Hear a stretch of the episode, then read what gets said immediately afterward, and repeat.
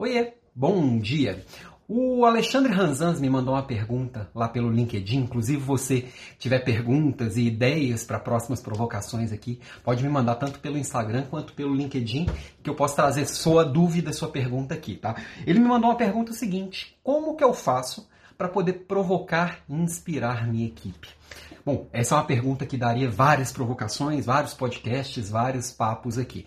Eu vou trazer três pontos que acho que para inspirar, primeira coisa, eu tenho que oferecer o básico para aquela pessoa trabalhar e ser exemplo e estar tá junto e brigar pela minha equipe e tratá-las de uma forma legal, provocando. Aí vem a segunda parte, eu vou trazer três coisas que eu faço geralmente para provocar, tá? É claro que não são as únicas, mas eu acho que são três que você pode começar a fazer por aí hoje.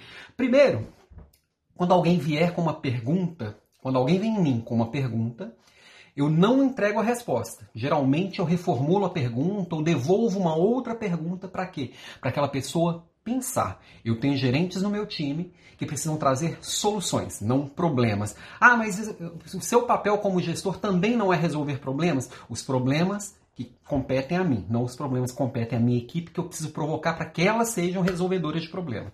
O segundo ponto é quando alguém vier com uma resposta óbvia, ou com uma frase pronta, ou com uma coisa muito óbvia, eu faço a seguinte pergunta: será? E se não for desse jeito?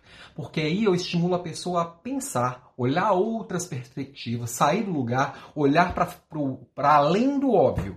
Porque o óbvio ele não existe. Muitas vezes a gente só está com uma cegueira, um viés cognitivo, alguma coisa do tipo, e aquilo atrapalha a gente resolver o problema.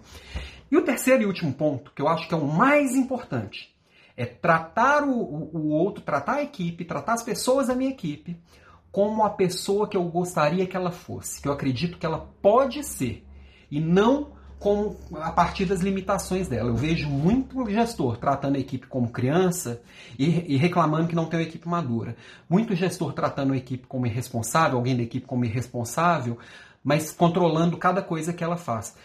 Para ela ter maturidade, ela tem que ser tratada como uma, como uma madura. Para ela ser tratada como para ela ser adulta, ela tem que ser tratada como adulta. Aquela pessoa que é tratada como competente, ela é competente. Aquela que é tratada como incompetente e irresponsável, ela vai agir como competente e irresponsável. Então, puxa a régua para cima. Se você acredita que aquela pessoa pode ser além do que ela é, trate, já trate ela como ela pode ser. E ela chega lá.